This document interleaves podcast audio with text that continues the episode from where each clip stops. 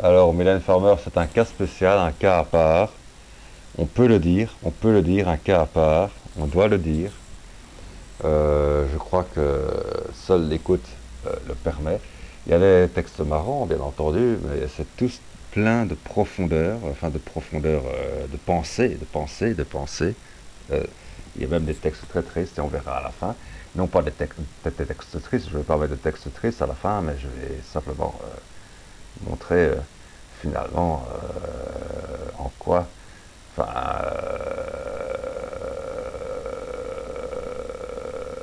elle a besoin d'être, enfin, il faut, je peux pas le dire maintenant, je, ne pourrais le dire qu'après, mais ça vaut la peine. Voilà, go, go pour le premier titre. le premier titre, le préféré de beaucoup de générations, parce que découverte à la radio via ce titre, et donc, euh, ça vaut la peine.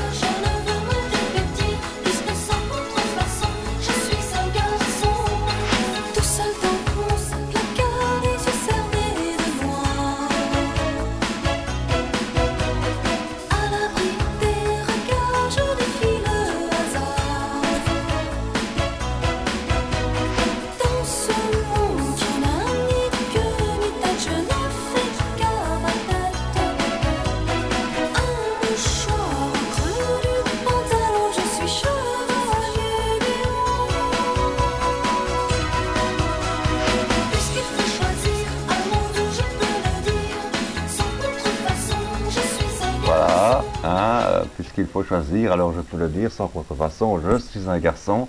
Alors je passe pas le titre en entier, because droit d'auteur, hein, bien sûr. Euh, mais voilà. Euh, et sinon, euh, un titre que là je vais passer en entier malgré les droits d'auteur. Et comme je dis, acheter sur iTunes, enfin, ou sur quelques supports que ce soit. ça fait partie de l'album Les mots, qui regroupe la plupart des grands tubes de Mylène Farmer la, chanson qui m'a fait flasher sur Mylène Farmer, parce que j'en ai vu le clip, euh, euh, et, c'est vrai que moi aussi je suis de, cette génération-là, génération désenchantée, désenchantée, le titre exact.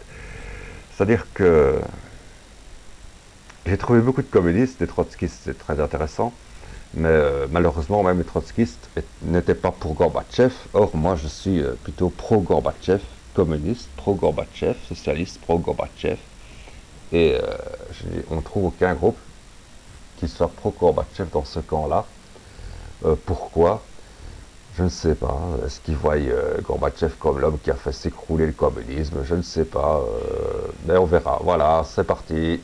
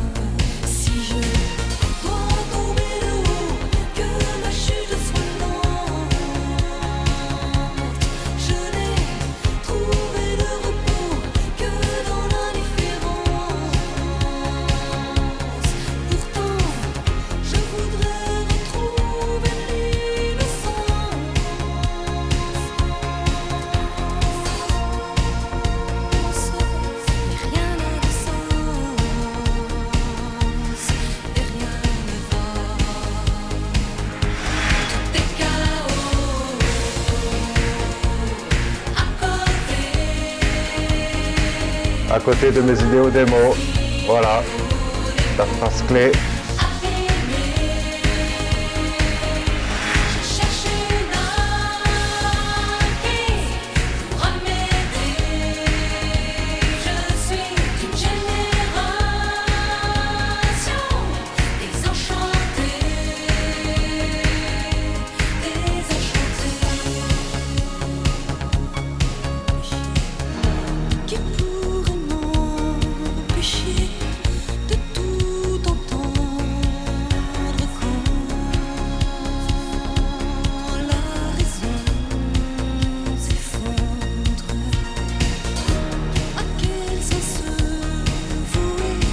Ni même Karl Marx. C'est pour dire.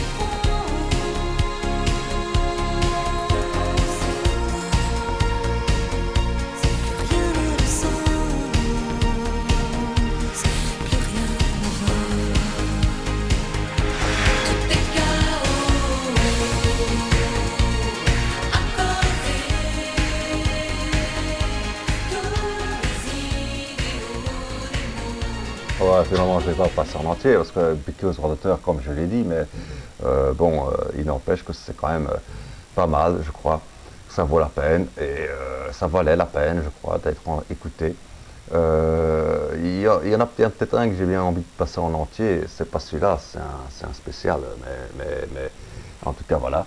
Et alors, autre, autre chose qui me fait aimer Mylène Farmer, c'est évidemment, évidemment, évidemment, évidemment l'amour libre, quelque chose qu'on ne pourrait plus chanter à notre époque, enfin qu'un homme ne pourrait pas chanter à notre époque. Une femme, quand elle chante, ça passe, mais un homme, lorsqu'il chante, ça ne passe pas. C'est du sexisme, n'est-ce pas, etc. Enfin bon, euh, c'est bien entendu libertine, libertine, libertine, libertine, libertine.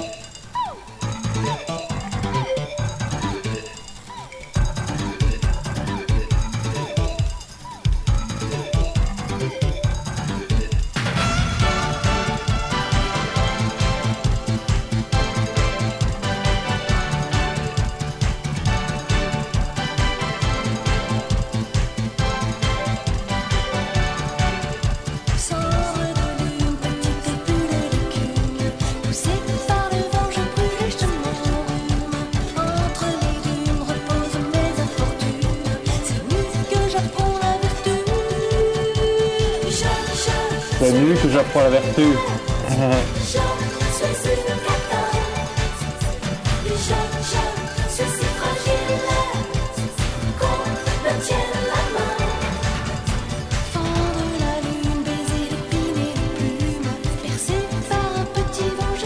Voilà, c'était libertine.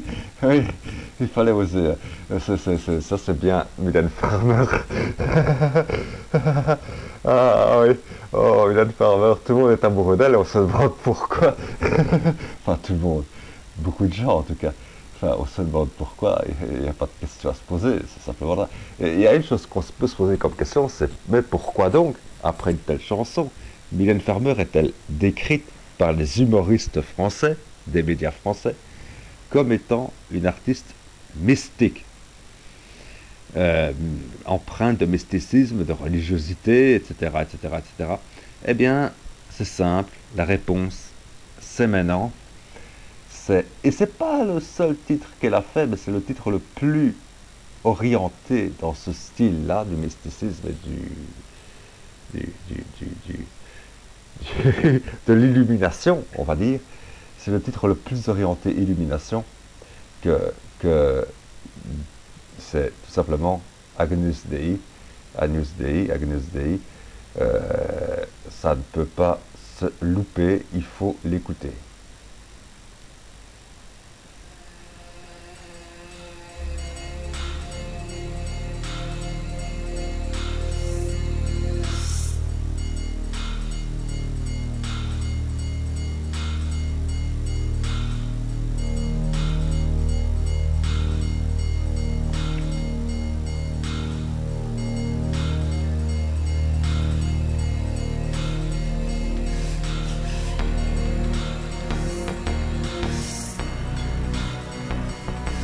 Avec un beau jeu de mots, hein. te voir en chair, te voir en chair, la chair et la chair, voilà. Mais ça arrive, ça arrive.